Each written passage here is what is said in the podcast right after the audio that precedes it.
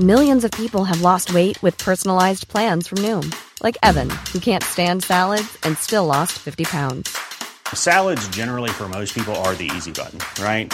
For me, that wasn't an option. I never really was a salad guy. That's just not who I am. But Noom worked for me. Get your personalized plan today at Noom.com. Real Noom user compensated to provide their story. In four weeks, the typical Noom user can expect to lose one to two pounds per week. Individual results may vary.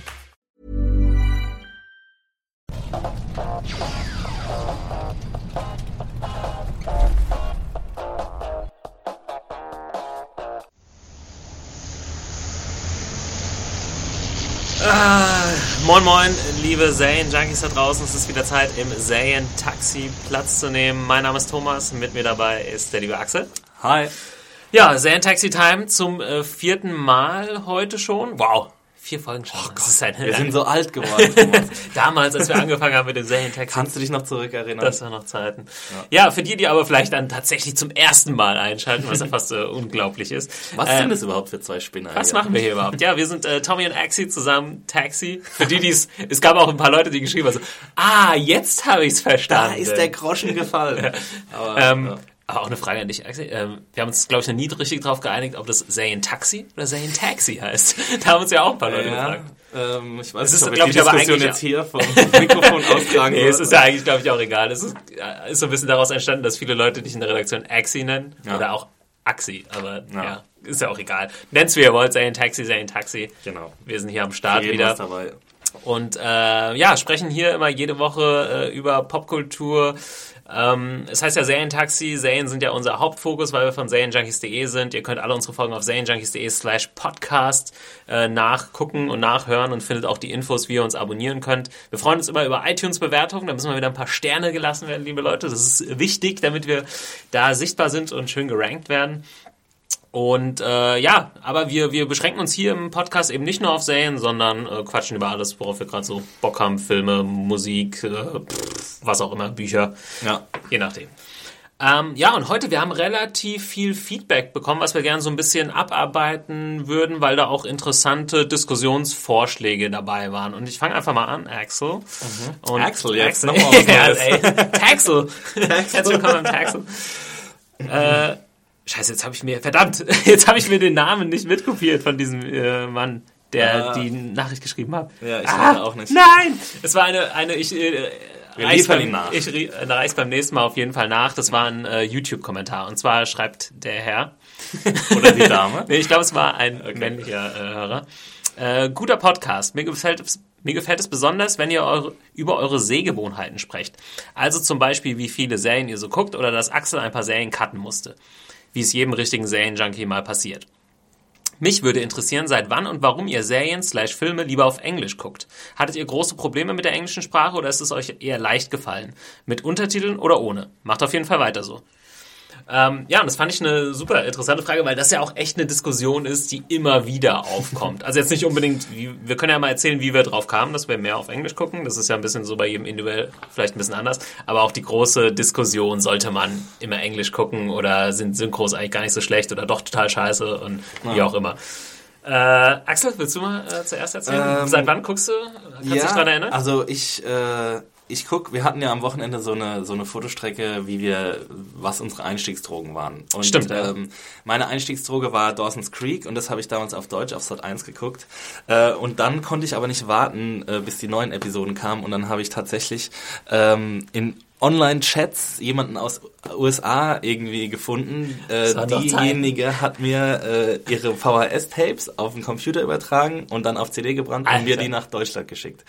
Aber das ist ja krass. Also Ja. nicht die VHS-Tapes geschickt, sondern über CDs ist es nochmal ein bisschen leichter. Ja, ja, genau. Also und äh, das war für sie ein Riesenaufwand und Ja. für mich war es ziemlich teuer. Aber es hat sich gelohnt, weil ich die vierte, fünfte und sechste Staffel Dawson's Creek dann äh, natürlich vor der äh, Deutschland-Ausstrahlung gesehen habe. Ja. Ähm, Wie war so von deinem englischen Niveau? Kannst du erinnern? und ja, jetzt gibt's einen kleinen Ausflug in mein persönliches Ah. Leben.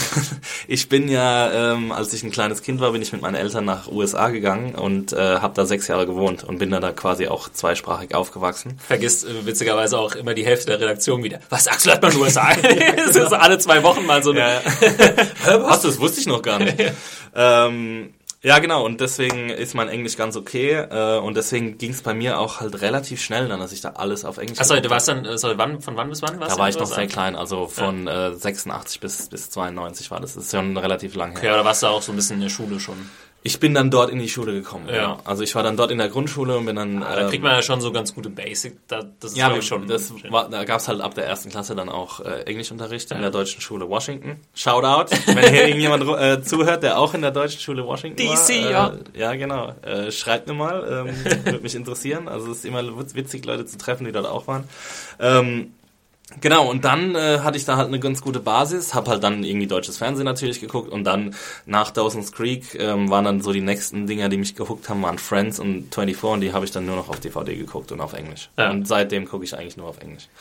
Nur, ja? Krass, also es ging dann, ja. war dann relativ harter, harter Break. Ja, es war ja auch dann die Zeit, äh, wo du gerade gesagt hast, DVD, das war ja auch echt erst so der Übergang. Ich meine, Ja. DVD ist jetzt, es wirkt schon irgendwie so ewig alt, aber so furchtbar. Also wir haben noch Zeiten ohne äh, DVDs Klar. mitbekommen. Da kann ich einmal kurz meine äh, Story raushauen. Bei mir war es auch tatsächlich, das eben schon genannt, Friends. Äh, ganz witzig, ich habe einen größeren Bruder, der ist vier Jahre älter als ich und der war irgendwo im Urlaub, äh, wo englischsprachig, ich glaube, es war Dominikanische Republik, irgendwo, wo man auf jeden Fall am, amerikanisches Fernsehen hatte. Vielleicht war es auch USA, ich bin mir nicht genau sicher. Ähm, und der hatte da Friends aufgeschnappt irgendwie beim Urlaub und kam zurück und meinte, oh, so lustig, so geil, guck dir das an und so. Ich als kleiner Bruder natürlich, dem großen Bruder Natürlich, natürlich nachmachen. Und das Krasse war halt auch noch, wie guckst du das erstmal? Das war noch vor der Zeit, bevor es auch in Deutschland ausgestrahlt wurde. Und dann ist mein Bruder, hat da auch Unmengen an Kohle ausgegeben und hat damals die VHS-Kassetten Ah, geil. Äh, bei HMV, glaube ich, gekauft. Ah, Kennst ja, du das natürlich, ja. Es gab ja, äh, liebe Kinder da draußen, bevor alles von Mediamarkt und Saturn äh, regiert wurde, gab es auch, äh, ja, das waren eigentlich ziemlich, das waren also Virgin Megastore teilweise gab es noch in Mhm. Gibt's ja heute Frankfurt. auch noch. Äh, HMV, es gab Ja. noch irgendwas. Prinz. WOM? World WOM, of Music. und Prinz.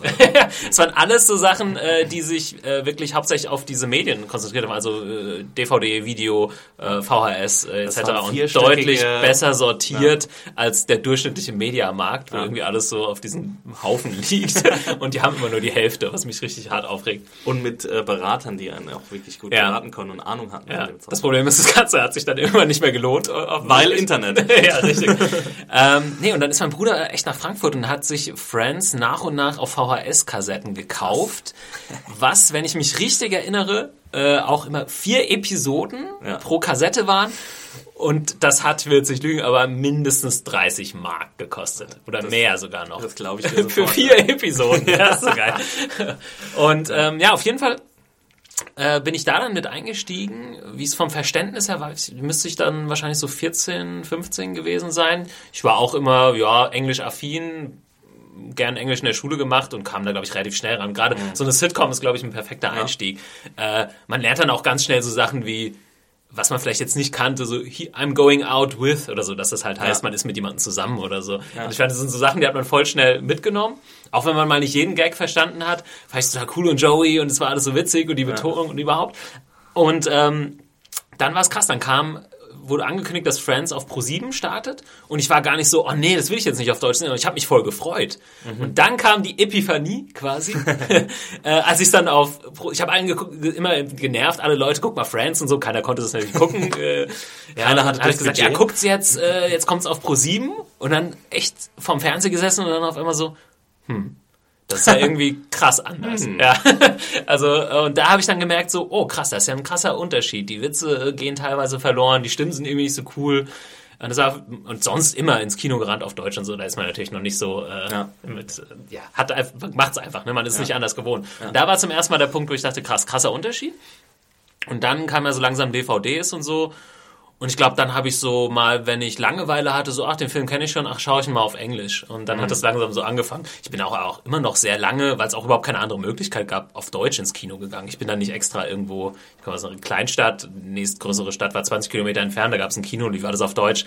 Frankfurt vielleicht so ein bisschen. Ich glaube, ich war nie in Frankfurt. Das war dann 60 Kilometer oder so weg. War ich nie äh, in einem englischen Kino extra. Also es hat dann noch ein bisschen gedauert, aber umso mehr man dann halt DVD geschaut hat, umso älter man wurde, ist man dann so reingerutscht. Und dann, jetzt muss ich sagen, bin ich tatsächlich ein bisschen snobby.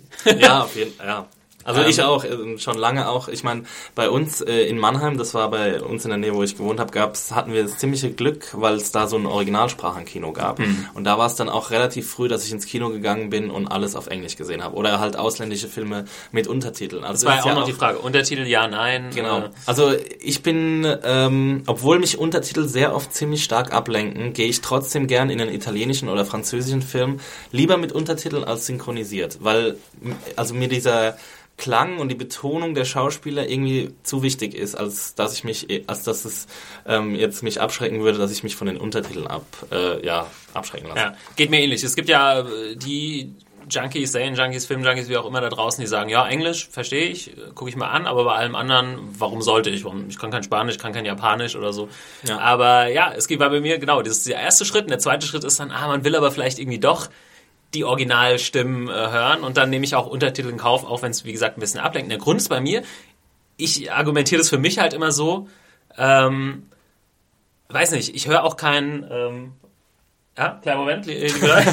Da passiert gerade irgendwas äh, passiert Komisches. grad, ah, aber ich glaube, die Aufnahme. Äh, Ja, die Aufnahme- Alles Problem. Also, äh, nee, genau, ich argumentiere das für mich immer so. Äh, ich höre ja auch keinen Britney Spears Pop-Song, der wird ja auch nicht für mich als deutschen Zuhörer auf Deutsch übersetzt.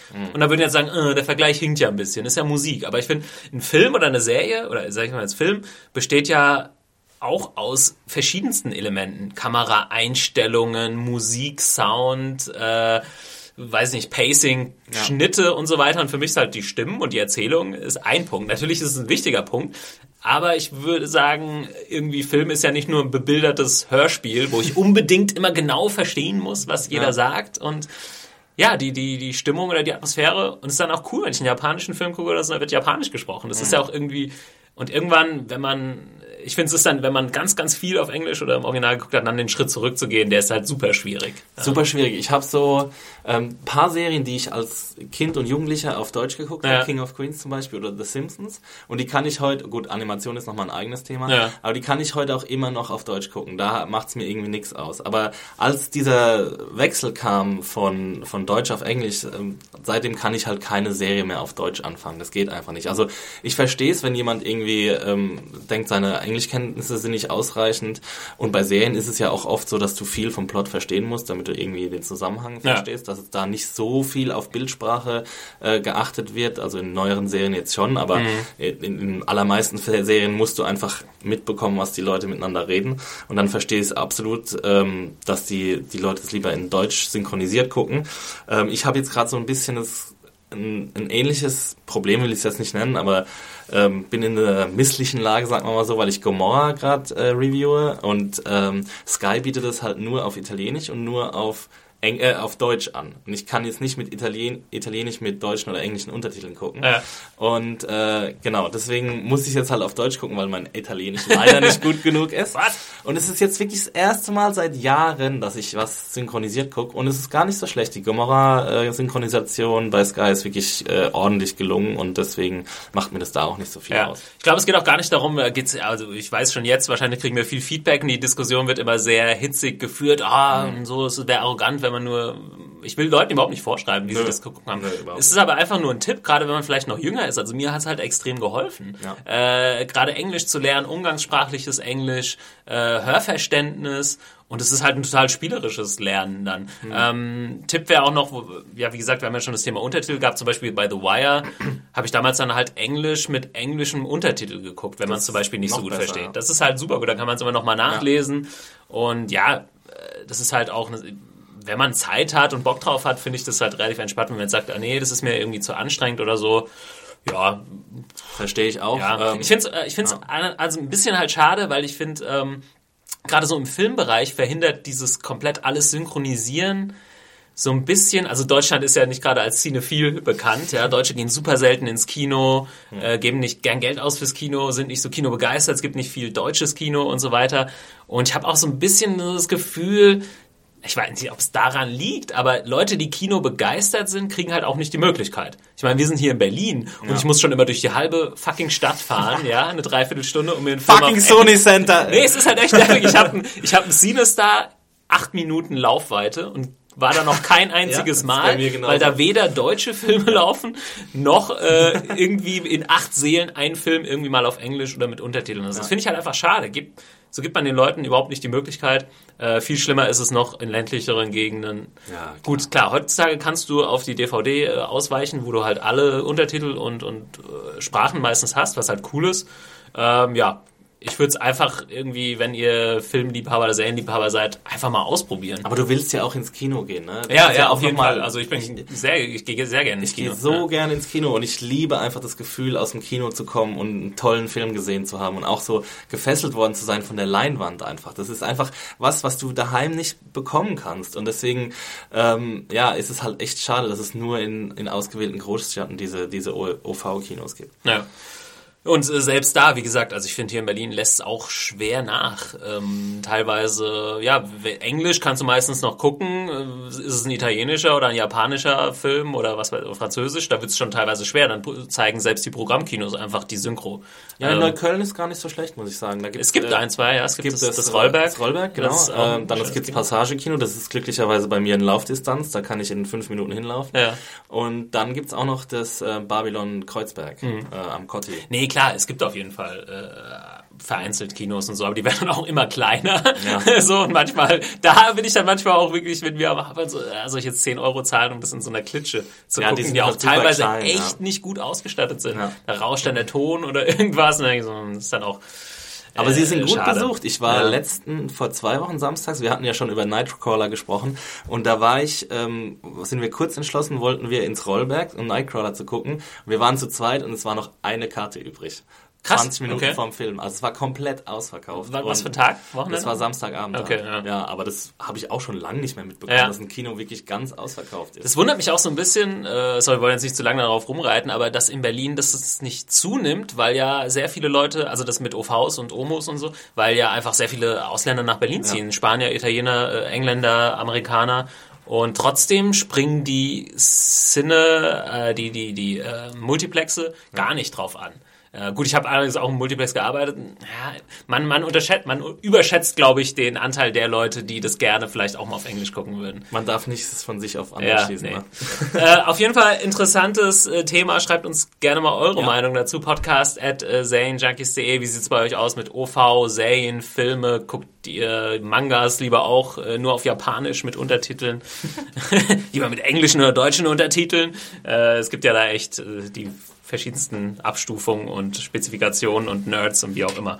Ähm, okay. Wir haben noch ein Feedback, sollen wir das jetzt machen oder am Ende? Äh, ja, mach ruhig Mit unseren Podcast. Ach so, ähm, vielleicht mal was am Ende, da haben wir da noch Okay. einen kleinen Moment mehr Zeit. Ich ähm, wollte kurz natürlich noch unseren äh, Sponsor erwähnen, audible.de sponsert Serientaxi, worüber wir äh, sehr froh sind. Audible, da könnt ihr Hörbücher und ähm, Hörspiele runterladen und ähm, Heute, achso, sorry, und äh, das Gute ist, mit audible.de slash Junkies könnt ihr den Service äh, kostenlos testen, 30 Tage. In diesem Test ist dann ein Hörbuch umsonst dabei, was ihr auch behalten könnt, wenn ihr nicht bei Audible bleibt. Coole Sache auf jeden Fall. Und ich würde heute mal als Tipp äh, Gone Girl, das perfekte Opfer, raushauen. Hast du ihn im Kino gesehen? Ja. Ja. Ich habe auch nur den Film erst gesehen und war danach echt nochmal heiß auf das Buch. Und da gibt es auch das Hörbuch. Das Buch stammt von äh, Gillian Flynn und das Hörbuch äh, ziemlich cool gelesen von Christiane Paul und Matthias Köberlin, beides deutsche Schauspieler. Ähm, ja, Christiane Paul war eine meiner Jugendlieben. Oh. Süß. Ja. das ist auch eine sehr, sehr ist die, aber wie alt ist Christiane Paul mittlerweile? Die dürfte jetzt so Mitte 40 sein. Ja, aber Vielleicht tue ich auch einen Gefallen. ja. das ist ja auch egal. Aufs Alter kommt es ja. Ja. jetzt sicher. Nee, äh, Gone Girl, super Film von David Fincher und ich habe echt da Bock bekommen auf das Buch und werde Ja. mir äh, deswegen jetzt mal das Hörbuch reinziehen, weil ich keine Zeit habe, es zu lesen, glaube ich. und ähm, ja, vielleicht kurz zur Story. Wer Ja, Gillian Flynn, äh, die Autorin, hat ja auch das Drehbuch geschrieben für den Film. Stimmt, genau. Und der war, wie gesagt, von Fincher mit Ben Affleck und es geht darum, dass äh, quasi, ich glaube, Nick Dunn heißt die Hauptfigur, dass äh, an einem Tag seine Frau auf einmal verschwunden ist und es ist nicht klar, ob sie einem Verbrechen zum Opfer gefallen ist oder wie auch immer. Und das, äh, die Geschichte geht dann ganz tief rein in ihre sehr komplizierte Beziehung, kann man so sagen. Deswegen gibt's ja auch zwei äh, Leser dann quasi, was einmal aus der Sicht von Nick und einmal aus der Sicht äh, von Amy ähm, geschildert ist. Und Hört ja, super, spannend super an. spannende Geschichte. Der Film war schon super spannend und ich habe dann auch ganz viel viel drüber noch gelesen gehört. Und Leute haben gesagt, das Buch ist so ein Page-Turner gewesen. Und ähm, ja, wer lieber aufs Audiobuch zurückgreift, was ich jetzt wahrscheinlich machen werde, audible.de slash Zane Junkies, könnt ihr gerne Audible mal testen und euch vielleicht Gone Girl holen, aber ihr könnt auch jedes andere Audiobuch. Ich habe mich nämlich letzte Woche angemeldet, Thomas, Ja. und ich habe mal in dieses Glashaus reingehört, in diese erste eigenproduzierte Serie Ja. von Audible. Und äh, gefällt mir sehr gut. Also ich habe jetzt ähm, die ersten paar Kapitel gehört und ich werde auf jeden Fall dranbleiben und man kommt die, bekommt auch mit dem Probeabo bekommt man die komplette erste Staffel Okay. quasi zur Verfügung Das gestellt. ist cool. Ja, vielen Dank an Audible auf jeden Fall. So, jetzt machen wir weiter und mit was machen wir weiter? Äh, ich What's mach- next? What's next? Ich mache mal hier kurz noch die eine Mail von äh, Chris aus Fellbert. Äh, der schreibt, Hallo liebe Serienjunkies, erst einmal ein recht herzliches Dankeschön, dass es euch gibt. Euer Podcast trägt wesentlich dazu bei, dass ich als Pendler jede Woche mehrere Stunden mit dem Zug fahren kann, ohne von konstanten Selbstmordgedanken geplagt zu werden. Aber das kennen wir alle. Oh Gott, ich heute Morgen wieder mit der Ringbahn. Oje, oje. Eine neue Story für sich. Außerdem habt ihr immer wieder mal einen guten Serien- oder Filmtipp parat. Als nächstes werde ich mich mal am Serial-Podcast äh, versuchen. Sehr gut. Weiter so. Oh, diese Woche keine Folge. Ich bin schon auf Oh Entzug. Gott, ja. Ganz schlimm. Fucking Thanksgiving. Weil sowas aber immer auf Gegenseitigkeit beruht, möchte ich euch ebenfalls einen Serientipp geben. Ihr hattet ja in der letzten Ausgabe vom Serientaxi kurz über animierte Serien für eine ältere Zielgruppe geredet. Die meiner Meinung nach beste Serie ist in dem Bereich Rick and Morty. Produziert wird die Serie unter anderem von Dan Harmon, dem Schöpfer von Community, und überzeugt vor allem durch seinen intelligenten Humor und wirklich innovative Ideen. Das Besondere an der Serie ist, dass die Dialoge als erstes aufgezeichnet werden ähm, und dann eine Animation drumherum gebaut wird. Wenn ihr die Serie noch nicht kennt, kann ich es euch wirklich ans Herz legen. Macht weiter so und danke für alles. Ja, danke Chris für die Mail. Äh, Rick and Morty. Ja, ich, äh, wir haben schon die ganze Zeit im Kopf, dass wir mal Adam Awesome Arndt aus der Redaktion hier einladen müssen, weil der unser Experte für animierte Serien ist. Ich habe die, und der hat es mir auch schon ans Herz gelegt. Ich habe ganz viel, äh, man hört es immer mal wieder in, in Twitter oder sonst wo, Rick and Morty, große Empfehlung. Ich habe die erste Folge bis jetzt geguckt. Ähm, kam noch nicht dazu weiter zu gucken, aber es ist sehr schräg und crazy und ähm, Ich habe auch die erste Folge gesehen. Äh, wir werden auf jeden Fall mal vielleicht so ein Animationsspecial Genau, äh, sorry Chris, dass wir jetzt nicht äh, größer drauf eingehen, aber liebe Leute da draußen, ist auf jeden Fall eine, eine sehr gute Empfehlung von Chris. Wir werden es uns reinziehen und dann mal äh, vielleicht so ein Animations-Zane-Taxi-Special äh, machen. Hätte Und am Wochenende kommt ja auch eine Five Faiths Fotostrecke von Adam und Felix. Ähm, genau zu Rick and Morty. Genau, und äh, Rick and Morty startet am Wochenende nämlich auch in Deutschland. Äh, jetzt habe ich aber den Sender nicht. Hast du ihn, hast du ihn parat? natürlich nicht. Müsst ihr mal schauen, äh, Rick and Morty. Äh, Comedy Central vielleicht? Nee, ich glaube aber passen, nicht. auf jeden Fall. Ja. Schaut mal, äh, schaut mal bei serienjunkies.de nach, da haben wir es auf jeden Fall im Serienplaner drin. Ähm, und noch eine kurze Sache, da hat uns geschrieben Oliver aus Hamburg, Hamburg City. Äh, moin, mein Beitrag für, die, für das dieswöchige Serientaxi. Äh, der internationale Emmy für unsere Väter, nee, unsere Mütter, unsere Väter. Habt ihr die Serie gesehen? Was ist euer Feedback? Was sagt Hennings Heimatkunde dazu? Wie ordnet ihr den internationalen Emmy im Vergleich zum US-Emmy ein? Äh, ist auch eine Sache, die wollte ich, wollte ich hier gerne vorlesen, aber wir müssen sie leider so ein bisschen abbügeln, weil du hast auch nicht gesehen. Ich habe es auch nicht gesehen. Ich habe mal kurz reingeguckt, Ja. aber es hat mich nicht so wirklich gepackt. Äh, ja, es tut uns leid, äh, Oliver, dass wir jetzt nicht so super ausführlich darauf eingehen können. Internationale Emmy ist natürlich ganz cool äh, für die deutsche Serie. Ja. Ah, ich find's halt schade, also was heißt schade? Äh, Ich bin ich bin nie so sonderlich motiviert, in eine Serie reinzuschauen, in eine deutsche Serie, wenn es wieder um so historische Mhm. Themen geht. Es geht mir jetzt gerade bei Weißensee so, die ja schön, super sein soll, die Serie. Und es ging mir halt auch bei unsere Mütter, unsere Väter so. Das ist schwierig, Ähm, ja. Ja, weil ich immer hoffe, dass da nochmal was anderes kommt. Was gar nicht heißen muss, dass die Serie irgendwie schlecht ist. Das ist ja der deutschen liebstes Kind, so ein bisschen, diese historischen Serien. Wir Ja, haben ja auch, seit also Guido was, Knopp oder was bei uns auch großen Erfolg hat, sind diese halb fiktionalen, nachgestellten Mhm. Serien, äh, also die haben halt auch regelmäßig hohe Einschaltquoten. Ja, ich, ich, ich, ich finde es sehr wichtig, dass diese Geschichten erzählt werden, obwohl die ja auch so ein bisschen für kontroverse Debatten gesorgt hat, unsere Mütter, unsere Väter. Also es wurde im Ausland nicht besonders gut aufgenommen, Mhm. in England, ähm, weil es ja so ein bisschen ähm, die deutschen Soldaten auch als Opfer stilisiert. Und ähm, ja, das ist, ist natürlich schwierig, ist ein schwieriges Thema. Wie geht man jetzt mittlerweile 70 Jahre nach Kriegsende ähm, damit um? Ähm, ich finde es gut, dass, dass man mal auch diese Sicht zeigt. Ich habe jetzt hab's jetzt natürlich leider nicht gesehen, aber wenn es wirklich so sein sollte, dass da deutsche Soldaten nicht als Täter, sondern als Opfer dargestellt werden, finde ich das auch sehr, sehr schwierig. Ja, so einfach ist es wahrscheinlich nicht. Ich Nee, so mal auch nicht, dass es es so klar in der Serie ist, aber ich glaube, es ging darum, dass sie weniger als Täter, aber klar, Ja. ja. naja, ich, wir haben es jetzt nicht gesehen, jetzt brauchen wir uns nicht Genau. zu sehr drüber aus. Internationale ist ja auch, ja, sorry, sorry. ähm, ist ja auch, dass, äh, dass die ähm, in den USA die Medien das relativ ähm, niedergemacht haben oder, oder nicht gut aufgenommen haben und der Preis jetzt trotzdem verliehen wird, weil er auch, glaube ich, ein amerikanischer Preis ist, der in Amerika verliehen wird. Mhm. Ja. Internationaler Emmy im Vergleich zum US-Emmy, hast du da irgendwie Millions of people have lost weight with personalized plans from Noom, like Evan, who can't stand salads and still lost 50 pounds. Salads, generally, for most people, are the easy button, right? For me, that wasn't an option.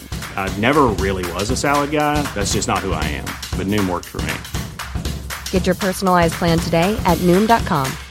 Real Noom user compensated to provide their story. In four weeks, the typical Noom user can expect to lose one to two pounds per week. Individual results may vary.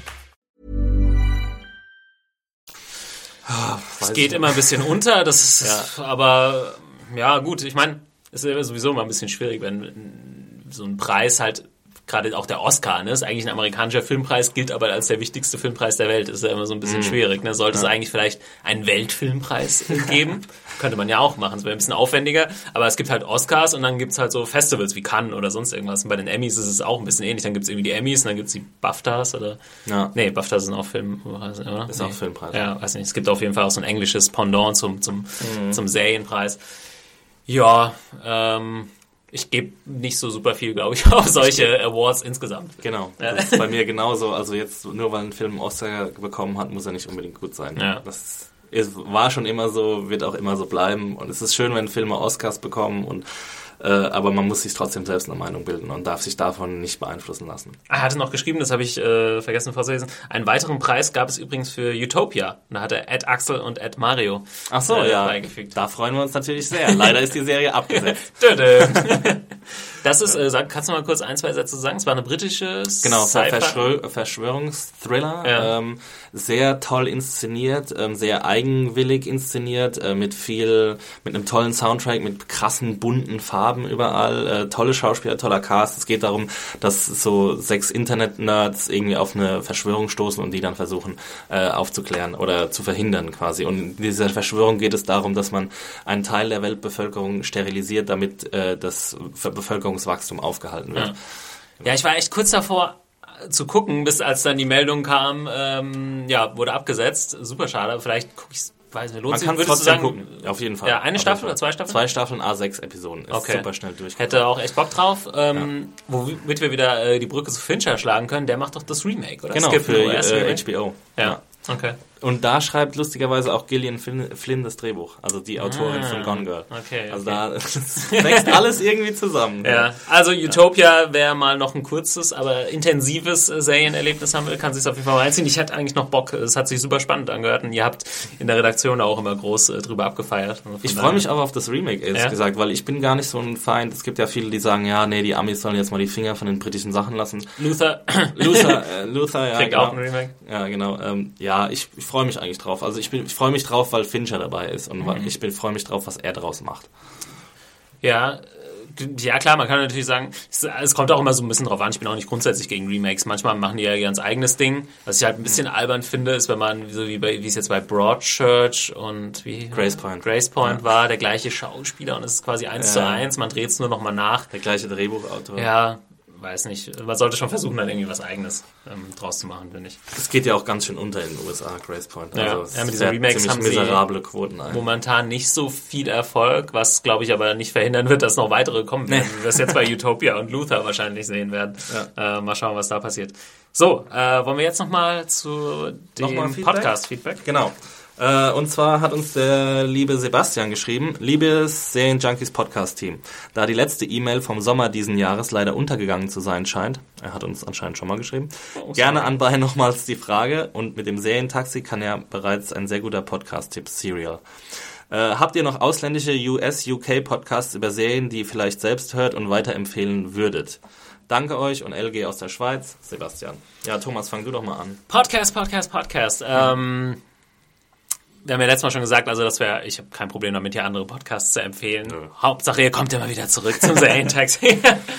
ähm, Andere Podcasts. Ja, ich bin auf jeden Fall großer Fan des Slash-Film-Podcasts. Du ja, glaube ich, auch, Axel. Genau. Slash-Film ist der Podcast vom äh, Slash-Film-Blog. Das ist ein Filmblog in den USA, der sich, glaube ich, auch von so einem kleineren Blog zu echt einer großen Instanz äh, ausgeweitet hat. Und ähm, die machen es so ein bisschen ähnlich wie wir hier. Äh, sprechen meisten, also haben schon Film im, im Zentrum, so wie wir Serien im Zentrum haben, sprechen aber auch gern mal über Serien und eben, was sie gerade so schauen. Ähm, es machen momentan drei Jungs äh, als Hosts und haben aber dann auch immer pro Woche einen Film, den sie quasi reviewen mit einem ähm, Nicht-Spoiler-Teil und einem Spoiler-Teil. Ja, sehr cooler, informativer Podcast von ja, quasi so, so Halbprofis, ne, kann man Ja. irgendwie sagen, haben so als Laien angefangen und sind mittlerweile auch ziemlich professionell. Haben dem, aber alle andere Jobs, ne? Also Genau, also machen das nicht. Kritiker. Genau, sind keine professionellen Film- oder Serienkritiker. Äh, Slash Filmcast. Ja. Genau. Axel, hast du noch? Äh, was wir auch noch gemeinsam hören, ist Mark Kermode und Sam, äh, Simon Mayo von das BBC geht immer. Five. Ja, war auch so ein bisschen mein Einstieg ins, ins Film-Podcast-Business. Ja, dann hören wir beide noch Brad Easton Ellis, ne? Ja, Easton Ellis Podcast. Äh, dann höre ich noch Filmspotting, das ist so ein bisschen für die, äh, ja, für die Filmkunstliebhaber, sagen wir mal, die, die besprechen keine großen Blockbuster oder selten nur. Gone Girl haben sie schon besprochen und Interstellar auch, aber äh, es ist eher so ein bisschen für die, für die Arthouse-Fans äh, da draußen. Ähm, sehr, sehr eingehende und tolle Analysen von Filmen. Ein, mein absoluter Podca Lieblingspodcast, den ich aber jede Woche höre, ist Sanft und, und Sorgfältig von, äh, von RBB äh, mit Olli Schulz und Jan Böhmermann. Also das sind halt die zwei Jungs, die einfach nur zwei Stunden lang äh, ihren, ihren Scheiß machen, also ihren, ihre Comedy ähm, ihr Comedy-Ding durchziehen. Also sie, sie unterhalten sich eigentlich nur über aktuelle Geschehnisse und es ist einfach super amüsant, weil die zwei Leute einfach super lustig sind. Es gibt viele, die, die mögen beide nicht oder die mögen Böhmermann nicht, aber ähm, ich habe da viel, äh, viel Spaß mit, muss ich sagen. Und für Serieninteressierte nat natürlich noch wichtig ist der Firewall and Iceberg äh, Podcast von hitfix.com, wo Alan Sepinwall und Dan Feinberg ähm, also Alan Sepinwall ist ja den meisten Serienjunkies wahrscheinlich ein Begriff, so eigentlich der bekannteste Fi äh, Serienkritiker der USA. Und die beide machen da auch einen wöchentlichen Podcast, der sehr hörenswert ist. die machen auch echt fast alles zum Thema Serien. Ne? Also die gehen Ja. echt alle Pilots, alle, Genau. also fast alle Episoden irgendwie durch. Ja. Ja. nicht alle Episoden, aber sie besprechen schon wirklich fast alles, was irgendwie an Serienmaterial rauskommt. Ähm, du hattest ja eben noch Brad Easton Ellis äh, angesprochen, vielleicht für die sie es jetzt auf die Schnelle nichts gesagt hat, ist ja der Autor von so Büchern wie American Psycho Mhm. und ich weiß nicht, alles mögliche andere noch, hat auch ganz viele Serien und Filme geschrieben und ähm, der spricht tatsächlich in seinem Podcast, was man jetzt vielleicht gar nicht so erwarten würde, hauptsächlich über Film und, und Serien. Ja. Serien nicht so, weil er nicht so ein Serien-Fan ist, aber sehr viel über Film. Also deswegen äh, hätte ich halt auch beim so beim Durchskippen jetzt gar nicht, ich dachte, so, äh, muss ich jetzt nicht unbedingt hören. äh, hat immer sehr interessante Gäste, hat unter anderem Judd Apatow, Kevin Smith äh, am Aber Start auch so gehabt. Leute wie Kanye West. Kanye, oder, ja. oder Marilyn Manson war vor kurzem auch am Start. Genau, äh, alles so aus dem Bereich äh, Musik, Film, äh, Regisseure, Showrunner hat er auch teilweise am Start gehabt. Ähm, Was war das nochmal? Hatte den von Matt, nee, Matt, nicht Madman. Doch, doch, genau. Doch, von Mad Matt, ähm, Matt Weiner. Ja.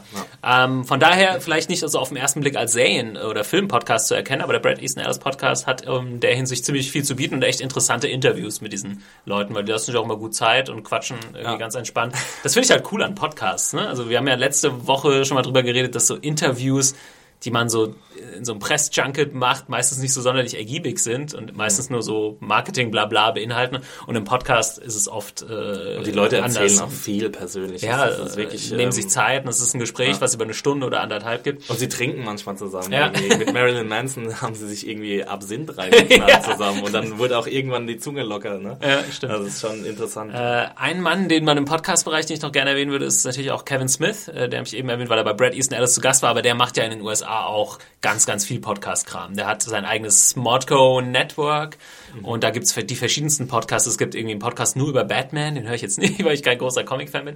Äh, ich höre den Hollywood Babylon Podcast ganz gern. Der macht auch so ein bisschen Film- und Geek-News, aber ist hauptsächlich eher so ein Comedy-Podcast. Also machen ganz viel Scheiß und Stimmen werden nachgemacht und Dick-Jokes und so sind ganz prominent. Äh, aber da fand ich es zum Beispiel cool, hat, äh, haben sie letzte Woche eine Pause gemacht und hat Kevin Smith als Ersatz ein Interview auch mit einem Regisseur, der diesen The Fault in Our Stars gemacht hat. Ich weiß nicht. ah, ja. Josh Boone oder so. Es war auch ein super geiles Gespräch, anderthalb Stunden über dessen Karriere, wie er groß geworden ist als Filmemacher und äh, wie, wie seine ganze äh, Entstehungsgeschichte sozusagen war, wie er aufgewachsen ist und so. Sehr, sehr intensiv und ich glaube, sie haben daneben auch gut gesplifft. so, ja, habe ich zumindest so angehört. Ähm, ja, Kevin Smith kann man auch mal schauen, was er einem an diesem Podcast bei ihm anspricht. Äh, deutsche Sachen ich habe ja gern immer den Game One Plauschangriff noch gehört. Äh, mhm. Da gibt's bestimmt auch ein bisschen Überschneidungen zu unseren Hörern, wenn man das so bei den Empfehlungen bei iTunes und so sieht. Und äh, im Filmbereich gibt's noch die Zelluleute. Kennst du die eigentlich? Nein. Nee. Äh, das sind auch, das ist auch ein, ein sehr spaßiger äh, Filmpodcast, der schon echt sehr lange irgendwie am Start ist. Ich glaube schon irgendwie vier Jahre und von eigentlich vier Leuten, aber die sind jetzt nicht immer noch alle dabei, gemacht wird. Und es wird auch einfach gemütlich über Filme gequatscht, ähm, machen das auch als Hobby, aber sehr, sehr unterhaltsam. Und ähm, ich weiß auch, dass einer der Jungs äh, auch in Berlin ist und äh, vielleicht kriegen wir den mal eingeladen. Da wollte ich nochmal meine Fühler Hi. ausstrecken. Wenn und jetzt reicht's aber mal mit der Werbung für andere Podcasts. genau. Äh, ich hoffe, wir ja, hören. So, nächste Woche iTunes äh, Charts genau. dann Platz 300.000. ähm, so, haben wir noch ähm, was äh, am Stissel? Lass mal noch kurz über Nymphomaniac reden. Ah, ähm, den wollten wir noch. Äh, genau, machen. wollten wir mal so ein Mini-Review noch hier lassen, ähm, weil wir netterweise vom Verleih äh, eine Blu-ray zugeschickt bekommen haben und der Film ist seit einer Woche jetzt genau erhältlich im Handel auf DVD und Blu-ray äh, seit 20. November. Und wir waren zusammen in der PV zum ersten Teil. Ja. Und ich habe mir jetzt erst, äh, als wir die, die, äh, den, den Screener gekriegt haben, den zweiten Teil angeguckt. Ja, ich auch erst vor einer Woche oder zwei oder ah, so. Ah ja, okay, ja. interessant. Und die, die, die, also der erste Teil, das war irgendwann vor knapp einem Jahr fast, ne? Nein, oder ein halbes Jahr. Mhm. Ähm, Genau, ja. und der, ja, also Lars von Trier hier, unser beliebter Skandalregisseur, äh, der erzählt darin eben die Geschichte von Joe, einer bekennenden Nymphomanin, und sie äh, wird eines Tages zusammengeschlagen in einer Gasse aufgefunden von, ah, wie heißt der Charakter? Äh, äh, Seligmann. Seligmann, ja, genau. Gespielt von äh, Stellan Skarsgård, ja, genau. genau. Und sie wird gespielt von Charlotte Gainsbourg, das ist ja auch so ein bisschen die Muse von Lars von Trier. Ne? Und sie erzählt dann so ein bisschen die Geschichte ihrer ihre sexuelle Geschichte einfach. Mhm. Ähm, ja, oder so ihre, ja, quasi ihre Lebensgeschichte auch mehr. Ihre Lebensgeschichte. Die aber so eng damit verbunden genau, ist. Genau, ja, weil sie ja Nymphomanin ist. Ja. Und äh, ja, also bei dem ersten wir kamen, Film waren so, wir so ein bisschen... Ja, wir kamen aus dem Kino und waren so ein bisschen... Äh, aber mhm. es ist halt auch so ein Bruch irgendwie. Der Film ist eigentlich ein Film und ich, kommt ja. er jetzt als ein Film? Also er, ja. Er kommt auf einer Blu-ray quasi mit beiden, beiden Teilen. Teilen. Also man muss sie jetzt nicht einzeln kaufen. Genau. Okay, ja, das macht auch Sinn. Und äh, also der Cut, der gemacht wird zwischen beiden Filmen, ist auch irgendwie so ein bisschen äh, ja, willkürlich. ja. Ähm, und ja, nach dem ersten Teil war ich wirklich nicht so begeistert und bin deswegen auch nicht in den zweiten Teil gegangen. Mhm. Ähm, und jetzt muss ich aber sagen, dass der zweite Teil mir viel besser gefallen hat. Ja. War es bei dir ähnlich? Äh, ja, ging mir auch so. Und äh, wie gesagt, es ist halt eigentlich eher ein Film. Natürlich ist es hart, man guckt sich jetzt selten mal, ich glaube, da geht dann viereinhalb Stunden oder so zusammen. Hm. Und selbst das ist ja noch nicht der Director's Cut. Ich weiß ja. gar nicht, ob der nochmal irgendwann erscheint. Der geht über fünf. Ne? Der lief auf, teilweise auf Festivals. Hm. Ähm, ja, ich fand den zweiten auch stärker. Der erste, äh, da geht es hauptsächlich um die junge Joe, äh, gespielt von, Boo, weiß ich nicht mehr genau. Stacy so einer jungen so. Nachwuchs. War ihr erster Film. Ja, die, glaube ich, vorher Model äh, war etc. Ja.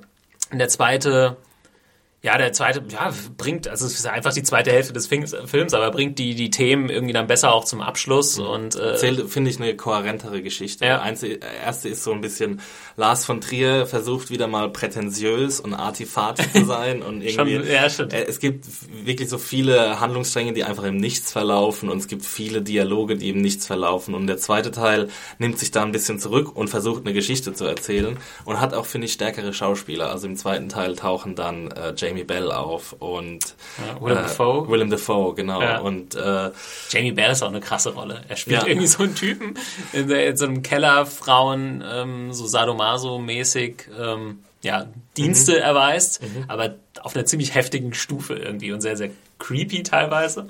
Ja, ähm, ja seltsame äh, Rolle für Jamie Bell, den man ja so als den braven Bub irgendwie im Kopf hat. So. Ja.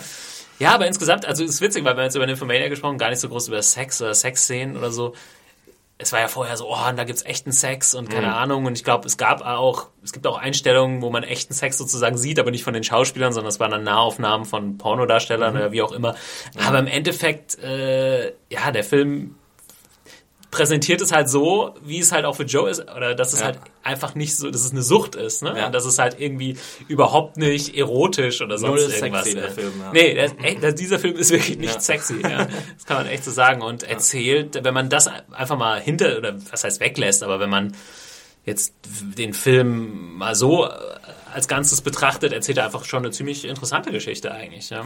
Ja, Dafür, dass gerade Frauen jetzt nicht unbedingt so oft die Hauptprotagonisten in solchen Dramen, um, weiß nicht, epischen Dramen sind, äh, ist es eigentlich echt ein interessantes Ding. Also Obwohl ja bei von Trier oft Frauen Das stimmt, im von Mittelpunkt Trier, ja, stehen. ist ich ja finde, der, der Film kombiniert so ein bisschen die besten und schlechtesten Eigenschaften von ihm. Also er will manchmal ein bisschen zu prätentiös sein, zu artifati. Ähm, seine Regie, sein Regiestil ist aber wieder ziemlich cool. Also ich mag diesen sehr natürlichen Stil, Ja. den Lars von Trier Ja. hat. Also auch mit dieser ähm, nicht zu warmen, nicht zu kalten Beleuchtung, alles sehr ähm, natürlich und ja, er will teilweise auch witzig sein. Es werden viele Szenen eingestreut, die halt, wor worüber man lachen soll. Ich weiß nicht, ob man immer drüber lachen kann oder sollte. Ähm, aber ja, also es gibt jetzt auch keine richtige Botschaft, die man daraus lesen kann. Es ist einfach so ein bisschen die Geschichte dieser einen Figur und es bleibt auch so ein bisschen die Geschichte dieser einen oder dieser beiden Figuren. Ja. Und man kann jetzt nichts irgendwie rausziehen, so richtig für sich selbst. Also es ist dieses Lars von Trier-Ding, dass er seine eigenen Traumata quasi in seinen Filmen abarbeitet. Und das macht er hier wieder, nur macht das nicht so extrem wie in anderen Filmen, äh, wie jetzt zum Beispiel in Melancholia Ja. oder in Dogville oder in Dance in the Dark, die mir auch alle gut gefallen haben. Ähm, ja, aber er, er bleibt irgendwie so ein bisschen in diesem Figurenkosmos. übrigens ja auch äh, Shia LaBeouf am Start. Der Ja, eine Shia LaBeouf, der auch coole Performance abliefert. coole, ja, genau. Ja. Auf, auf jeden Fall. Ja, ich würde sagen, ähm, Lars von Trier bleibt sich da echt treu und äh, ich finde, seine Filme sind immer, sind immer einen Blick wert, auf jeden Fall. Gerade wenn man so ein bisschen auf Arthouse steht, Ja. finde ich, macht er das schon ziemlich, ziemlich hervorragend. Bietet sich auch gar nicht so bei, bei irgendwie mainstreamigem Arthouse Nee. an, sondern erzählt halt irgendwie knallhart das, was er erzählen will. Wird aber nie anstrengend, finde ich. Also wie du sagst, Azi-Fazi, ja, hat manchmal so ein paar Anleihen Hm. und dann so ein paar lustige, weiß nicht, Montagen oder Schnitte, die so ein bisschen albern sind. Ja. Oder auch ein bisschen, weiß nicht, zu Also, on the nose. Ich hätte, ich, ich finde schon, dass der Film hätte eine Stunde kürzer sein können. Also, Ja. oder anderthalb Stunden. Das ist jetzt schwer zu sagen, weil ich den Film nicht am Stück gesehen Ja. habe. Ne? So, Ja. Das waren halt zweimal zwei Stunden. Also jetzt der zweite Teil war sehr gut. Der hat zwei Stunden gedauert. Der erste Teil hat, glaube ich, auch zwei Stunden 15 gedauert. Ja. Also und ich glaube, wenn man beim ersten Teil eine Stunde rausgeschnitten hätte, hätte es niemanden gestört. Ähm, und auch so Dialoge, die manchmal so ein bisschen zu aufgesetzt wirken. Also die, die funktionieren, weil die Schauspieler einfach sehr gut Ja. sind. Ähm, aber teilweise war es mir dann auch schon so ein bisschen zu, zu heftig. Ja. Also Nymphomaniac, wenn ihr Bock habt oder vielleicht euch bis jetzt nicht rangetraut habt, äh, ist äh, nicht sexy, aber es ist dafür nicht uninteressant.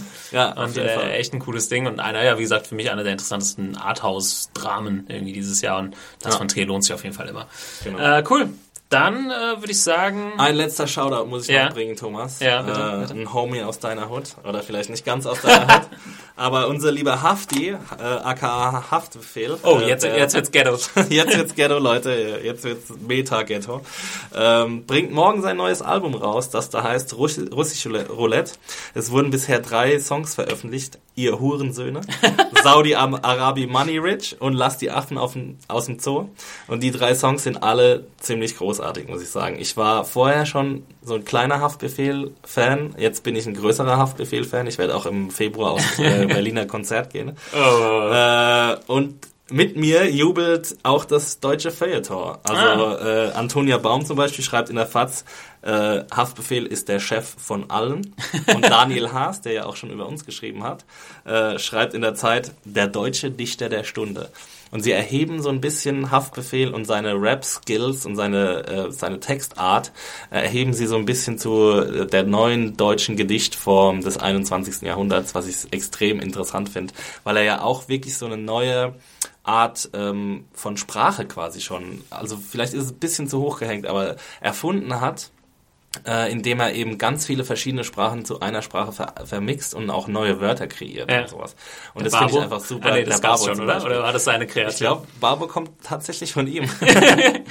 ähm, ja, und das finde ich halt einfach super spannend und der Typ ist einfach ähm, auch sehr selbstreflektiert, wenn man ihn mal in Interviews sieht oder es gibt eine Folge von Olli Schulz, äh, Schulz in the Box, äh, die auf Pro7 kam, kann man sich online angucken, ähm, wo er ihn ähm, besucht und er ist da einfach so down to earth, weiß genau, was er macht, so. Er, er rappt ja schon immer über Straße und so. Ja. Er weiß aber selbst, dass er nicht mehr Straße ist, aber trotzdem will er halt über dieses Milieu rappen.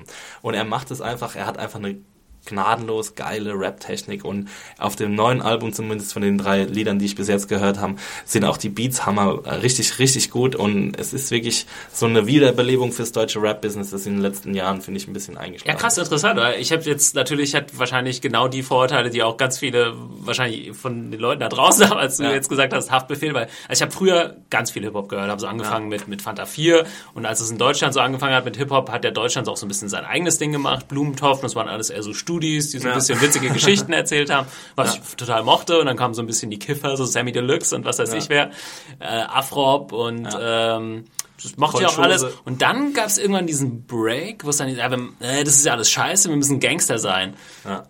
Was im Endeffekt irgendwie doof war, fand ich, weil weil die Texte nicht gut genug waren. Erstmal war, waren viele von diesen Leuten auch wirklich nicht gut.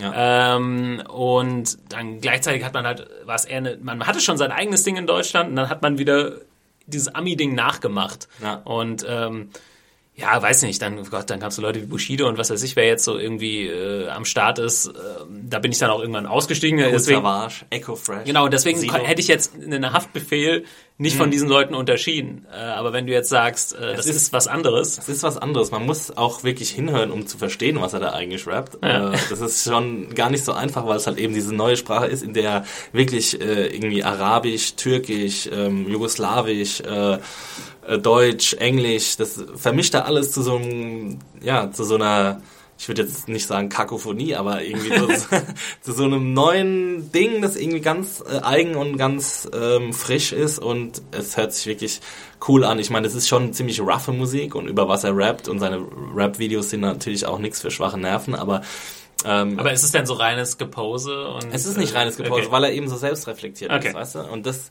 auch nicht nur vom, vom Inhaltlichen jetzt. Nicht nur, nicht nur ich fahre mit dem dicken Bands äh, um die Es Hut. kommt auch also viel vor, aber er, er, er, macht, er vermischt das halt so schön in seinen Texten, dass es sich schon wieder einfach nur ganz richtig cool anhört. Und er hat ja auch wirklich Fans in allen Schichten quasi. Er ist so ein bisschen so der neue Mittelschichtskinderheld irgendwie äh, und das ist halt schon interessant. Aber hat er auch die quasi die, die Bushido-Fans irgendwie abgegriffen? Oder sind, auf jeden Fall, das, ja. Äh, ja. okay. Also wenn, wenn man mal auf ein Konzert Ja, Bushido, geht. also weiß ich, das, den fand ich halt immer, weil du jetzt gesagt hast, irgendwie Haftbefehl ist in Interviews cool und so. Bushido fand ich immer, das ist einfach der letzte Depp. Ja. Der hat halt, nee, was heißt der letzte Depp? Der hat halt ähm, irgendwie mit diesem Pseudo-Gangster-Scheiß angefangen und die Kiddies fanden es geil. Dann hat er seinen Fame aufgebaut und dann hat er gesagt, äh, geil, mit dem Fame, dann mache ich jetzt mal irgendwie geilere Sachen und mache einen Film und so ja. und biete mich total bei irgendwelchen Politikern an ja. und so. Und dann aber in anderen Interviews dann wieder, ey, aber ich bin immer, immer noch voll ich bin Ghetto. Immer noch Straße. Ja, und sitzt aber irgendwie in seiner, weiß nicht, Gartenlaube und schaut sich halt jedes Deutschlandspiel an mit seinem Trikot. Also der, der Film ist halt, der Typ ist halt einfach nur auf Geld geil und hat halt mhm. seine Asche gemacht und hat halt aber irgendwie kein richtiges Standing, finde ich. Ja, ja. dass ich mich jetzt super gut mit irgendwie dem mit Bushido oder dem Umfeld auskenne, aber das hat's mir auch damals so ein bisschen kaputt gemacht. Die Leute fand ich halt einfach nervig. Ja. ja. Ja, dieses Gehabe hat Haftbefehl auch, aber er ist gleichzeitig, wie ich schon gesagt habe, so echt super selbstreflektiert und kann sich halt auch normal ausdrücken, weißt du, und ist halt auch ein einfach super intelligenter Typ und weiß, wo er herkommt, weiß, wo er hin will ähm, und ja, erzählt einfach spannende Geschichten in einer neuartigen Sprache und das ist wirklich äh, sehr hörenswert. Cool. Ja, haben wir auch mal das äh, Musikthema abgedeckt. Wie gesagt, wir sind ja offen hier popkulturmäßig für alles. Äh, von ja. daher vielen Dank, Axi. Gerne. Vielleicht äh, höre ich echt mal, mal rein. Auf jeden Fall. Ja. Mal wieder eine Platte kaufen oder ja. so. ja, seit ich Podcast, wir haben ja schon gesagt, dass beim Podcast, wenn man viel Podcast hört, ich weiß nicht, wie es euch geht da draußen, hört man auf Musik zu hören ganz schnell. Das, ist, das äh, ist sehr tricky.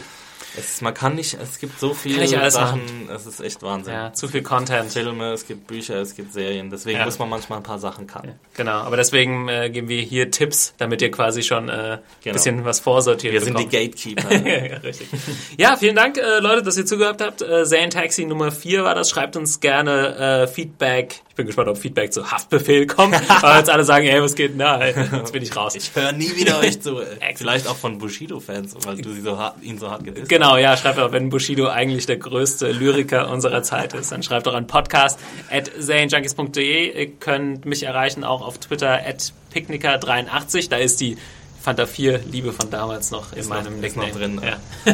Bei mir äh, Max Stilecht, das ist ein Anagramm von Axel Schmidt, deswegen äh, ist da die Sprachliebe mit drin oder was auch immer. Oder so. Ja. Oder so. Das war das Zen Taxi. Wir drehen noch eine Runde und äh, sehen uns äh, oder beziehungsweise hören uns nächste Woche wieder. Bis dann. Ciao. Tschö.